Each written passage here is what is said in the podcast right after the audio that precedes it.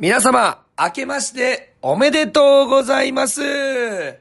トランジット新たの熱血マンデー野球塾2023年もぜひよろしくお願いいたします。さあ、2023年始まりまして、一発目のマンデー野球塾でございます。これを聞いてくださってる皆様、本当のマンデー野球塾ファンかなと思います。えー、正月三が日からね、僕のこのガラガラ声を受け止めて、えー野球をね、楽しもうとしてくれている、本当に、えー嬉しいことでございます。今年もね、本当にあの、野球の、おー、まあ、なんていうんですか、野球尽くしの一年になればなと、えー、私自身も思ってますし、またね、リスナーさんも、この野球に対して、もっとこう、う熱くなれたりとか、もっと興味を持ったり、もっと楽しいと思ってもらえるような、えーそんな一年になるように、僕はね、少しでもお力になれるように、えー頑張りたいと思います。今年もぜひよろしくお願いいたします。さあ、2023年始まりまして、まあ、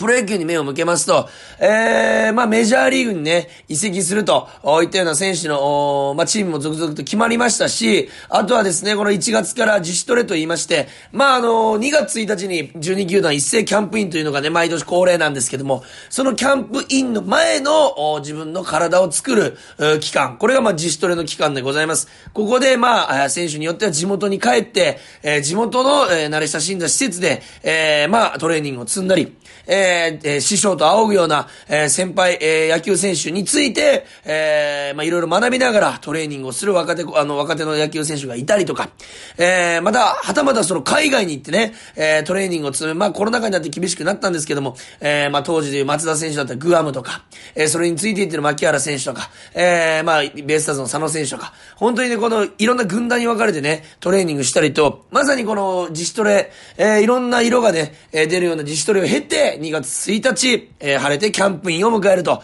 ここから激しい、えーまあ、えーレギュラー争い、えーポジション争いが始まっていくということで、まあ、キャンプもね、1ヶ月ぐらいあると思って、長い目で見てると、もう、正直、第、えー2週、3週経ってくると、もうすぐ練習試合に切り替わってきますので、えーまさにこの野球、キャンプを楽しめる、えーキャンプの練習をね、えー楽しむ、えー厳しい練習、そしてノックとかね、走り込みとか、えーブルペンのピッチング、バッティング練習、えー特だ、ランチ特だとかね、居残り練習とかもありますけども、そういうのを見れるのはまあ、最初の2週間ぐらいかなというふうに思います。えーそういうのが、えー春キャンプを経て、晴れてオープン戦、えーそして開幕戦と、レギュラーシーズンを迎えるということなんですけども、今年はここに、えーワールドベースボールクラシック、WBC が入ってくるというところでございまして、もうメジャーリーガーもね、メジャー、あメジャーリーガーの方々も、あの WBC、えー挑戦を、挑戦というか参加表明してくれてますし、栗山監督もね、もうかなり気合が入って、いろんな選手選びにね、今大変忙しい時期かなというふうに思います。そこら辺のね、楽しみを、えー、くれているその野球に対しては本当に感謝しかありませんけども、今年もね、まあプロ野球の中でも、えーいろんな記録が生まれたらまた楽しいですし、えー今年またメジャーに行く選手も現れてくるとなると、えー日本最後のプレーになるかもしれないといったところもありまして、まあね、あの、いろんな楽しみがある中で、やっぱり我々としては、ホークスの、おまあ、リーグ優勝、そして日本一というところが我々にとっては、まあ一つ、楽しみと言いますか目標となってきますので、えーそこをね、皆さんで応援できたらなというふうに思います。えーまあ、皆様にとってもそうですし、えー僕にとってもそうですし、ホークスにとってもそう、まあ全野球選手にとってもそうですけども、まあそんなことはないかもしれないんですけども、やっぱ願うところを皆さんにとって、えー今年1年がいい年になりますようにというところで、まあこのラジオの中では皆さんにとって、えー今年も、野球が最高の感動を与えてくれますようにということを願って、今日の熱血マンデー野球塾、早速、新年一発目、始めていきたいと思います。それでは本日も一つのテーマに絞って、えー話していきたいと思います。それでは、行ってみましょう。2023年熱血マンデー野球塾、プレイボールトランジット新たの熱血マンデー野球塾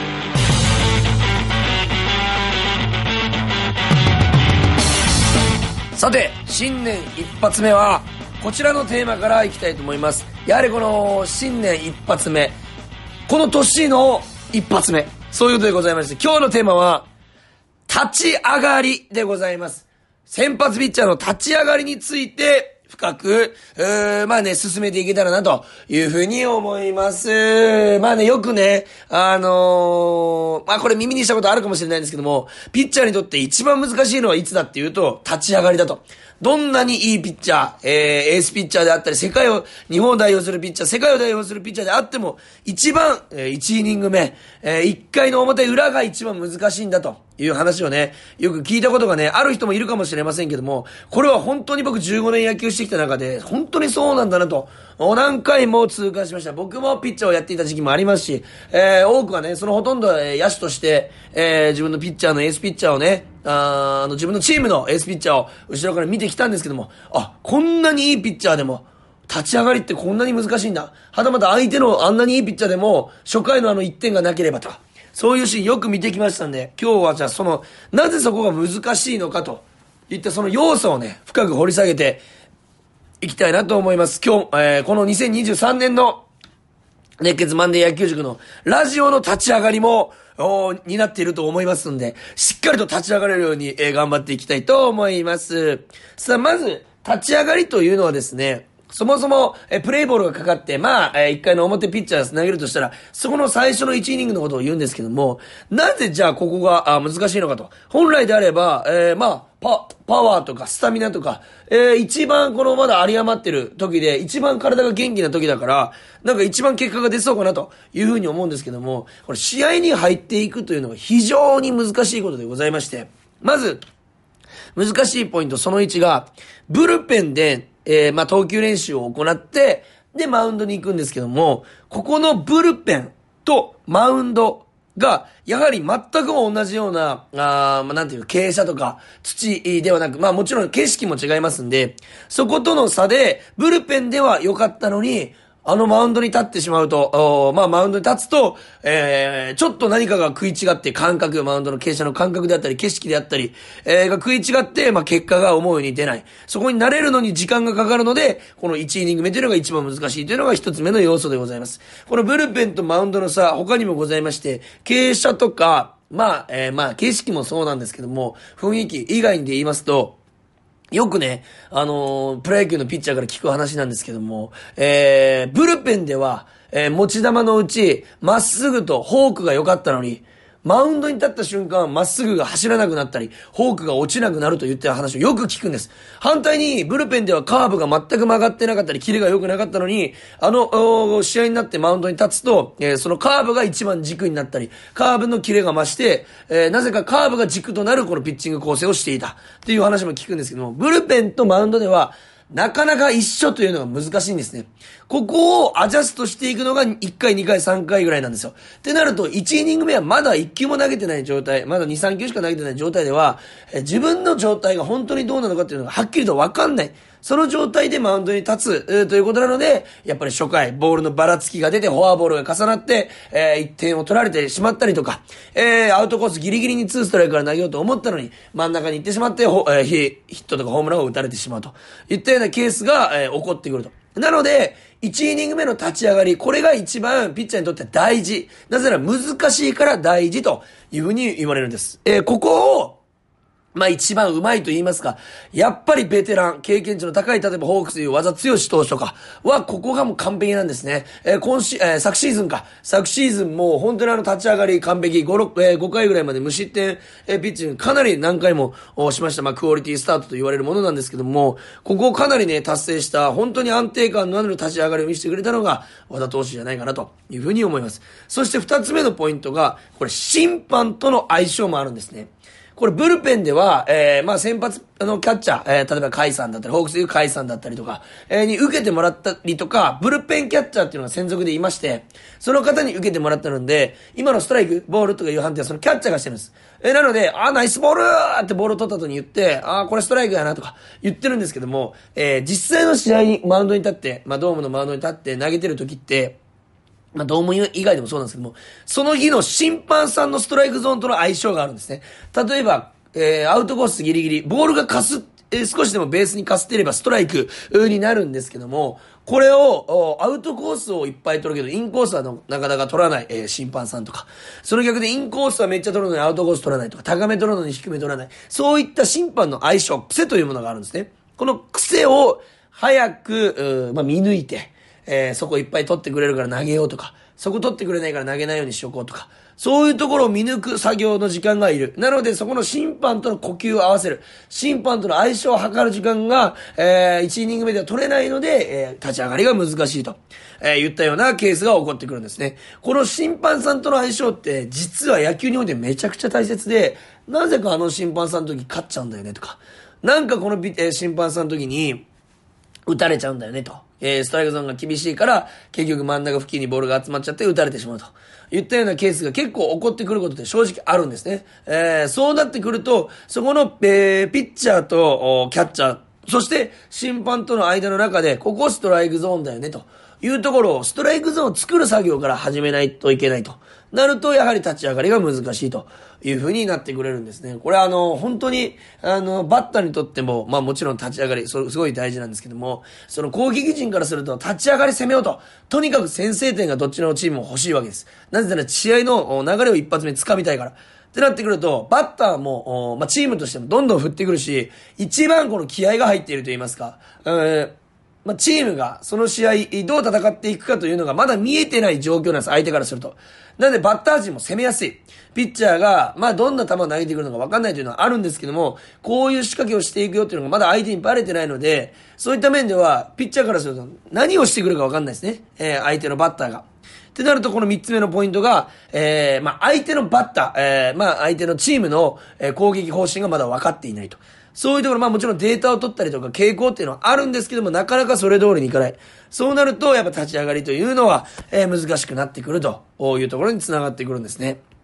えー、まあそして、その審判の相性と、そしてプラス今言ったバッターの、なんですか、攻撃スタイルというのもそうなんですけども、たとえデータを取っていたとしても、この試合からあのバッターの打ち方が変わってるとか、今までインコースばっかり振ってきたのが、今回アウトコース振ってくると。言ったのは、1打席目、2打席目を立たないとなかなかわからない。えー、それを測る時間がいるので、やはり立ち上がりが一番難しいと。いう風になってくるんですね。えー、僕が小学校、中学校、高校、大学と、15年間野球をやってきましたけども、本当にいいピッチャーと言われる、えー、福岡県屈指のピッチャーあ、全国屈指のピッチャーとも対戦してきました。ただその中で、やはりそのピッチャーが勝つとなると、やはり立ち上がり、1回、2回、3回ぐらいで点を取ってるんですね。なかなか、あの、いいピッチャー乗らせてくると崩れることってないんですね。ってなると、相手のペースになってくる前に、こっちがペースを掴んじゃおうと。相手のペースが作られる前にこっちのペースに飲み込んでおいてしまえば、えー、まあ間違いないんじゃないかなといったところで、チームの、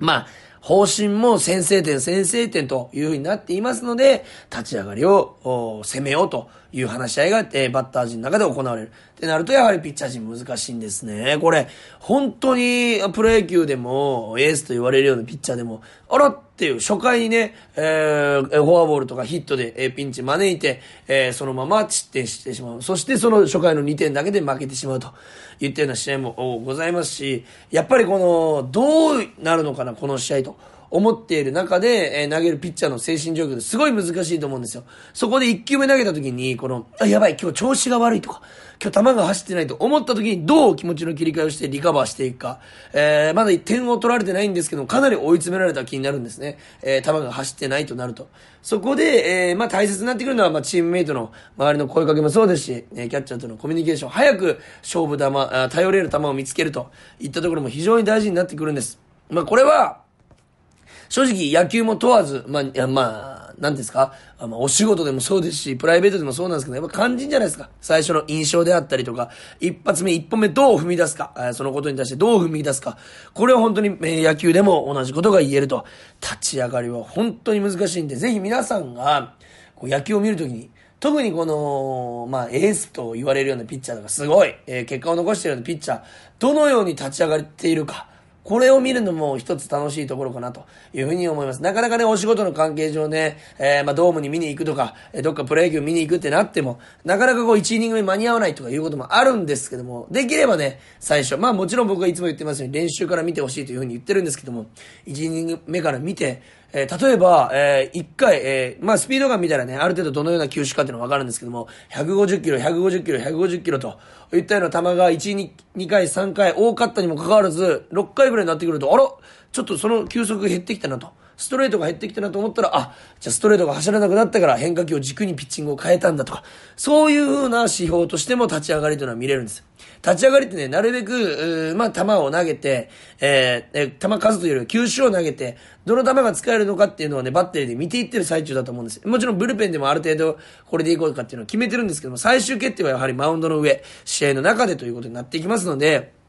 その、何ですか、えー、バッテリー間のこの探りと言いますか、さあ、今日はどれで投げましょうかねと、どれで三振を取りましょう、どれで打ち取っていきましょうかと。いうのを、今どういう風な組み立てで考えていってるのかなと。いうような感じで野球を見るとまた一つね、えー、楽しくなってくるんじゃないかなと。いうふうに思います。その中で相手のバッターが逆にどんどん振ってきてるバッターとか、密球でアジャストしたバッターはもうどんな準備をして、えー、立つとあの球を捉えられるんだろうというふうに、とにかくまあ、研究目線と言いますか、このなんでなんだろうって思うことによってやっぱ野球ってもっとね、見るの楽しくなると思うんですもちろん打った投げた、あホームラン、三振、エラー、えー、ファインプレー。もちろん野球の醍醐味でございますけども、やはりもう一歩野球に対して踏み込んでいっていただけると、また新たな見方がね、えー、できると思います。皆さん、いかがですか ?2023 年の皆さんの立ち上がりは。ねえ、皆さんも2023年綺麗に立ち上がっていてほしいですし、2023年がね、綺麗な形で締めくくれるように、中身、いろんな、今年はどんな目標を立てて、どう人生を攻めていこうかと、考えている最中かもしれません。僕としては、今年はね、もっとレギュラーを増やしまして、やっぱ野球のラジオで地上波目指してね、えー、まあ、ホークスの少しでも力になれ、なっていきたいと。そのための戦略を立てていきたいなというふうに思います。もちろん、僕でいう、まあ、ピッチャーでいうストレート、軸となるものは僕の中で元気と、おまあ、笑顔ね。そして野球でございますから、ここをね、えー、見極めつつ、えー、これがたとえ走ってなかったとしても、ご利用しして2023年、えー、頑張っていきたいと思います。うまいことを言おうとして、言えてないような感じはしますけど。えー、今日はね、立ち上がりについて、えー、ちょっと説明させていただきました。まあね、皆さんからのね、まあ先週、先々週もね、皆さんからメールいただきまして、えー、それについて喋ったんですけども、これからも本当皆さんのね、この疑問、質問、えー、そしてこれどうなっているのと、えー、これ、このルールってどういうこと？とか、この選手について、え、説明してくださいとか、え、いろんなね、え、疑問、質問生まれると思います。え、皆さんのぜひ、え、そういった気持ちをメールに、え、メールで送っていただいたり、DM で送っていただいたりね、ああとはあの、RKB ラジオのね、KOR、 King of Radio の、ツイッターの DM でも構いません。え、僕に直接 DM ででも構いません。えー、ぜひね、インスタとかツイッターフォローしていただいて、えー、メッセージいただいたらなと、ここで読ませていただきたいなというふうに思います。えー、メールアドレスはですね、えー、kor.rkbr.jp、kor.rkbr.jp